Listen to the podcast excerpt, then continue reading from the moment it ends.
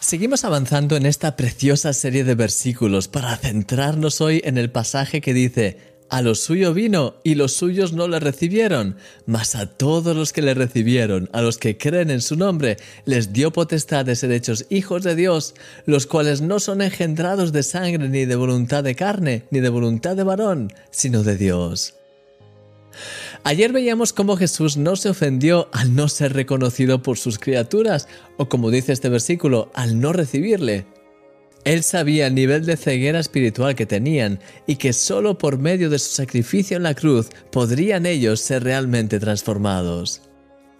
De igual manera, Dios conoce tus circunstancias actuales, así como nuestras imperfecciones y las cosas que tenemos que cambiar en nuestra vida, pero es capaz de ver a través de todas estas cosas por medio de los ojos de la fe para reconocer los planes y las cosas que ya ha preparado para ti.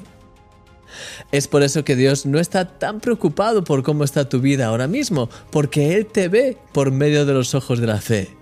Él conoce tu corazón, así como el destino que ha preparado para ti, y sabe qué hacer para que seas animado y para que continúes avanzando por el camino de la fe.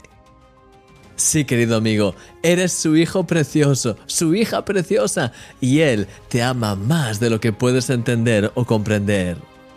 De hecho, ya estabas en su corazón antes de la creación del mundo.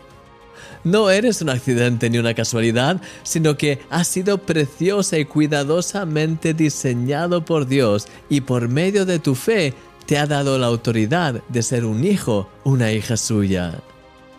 Dale gracias de lo más profundo de tu corazón mientras reconoces en tu vida su increíble amor y poder.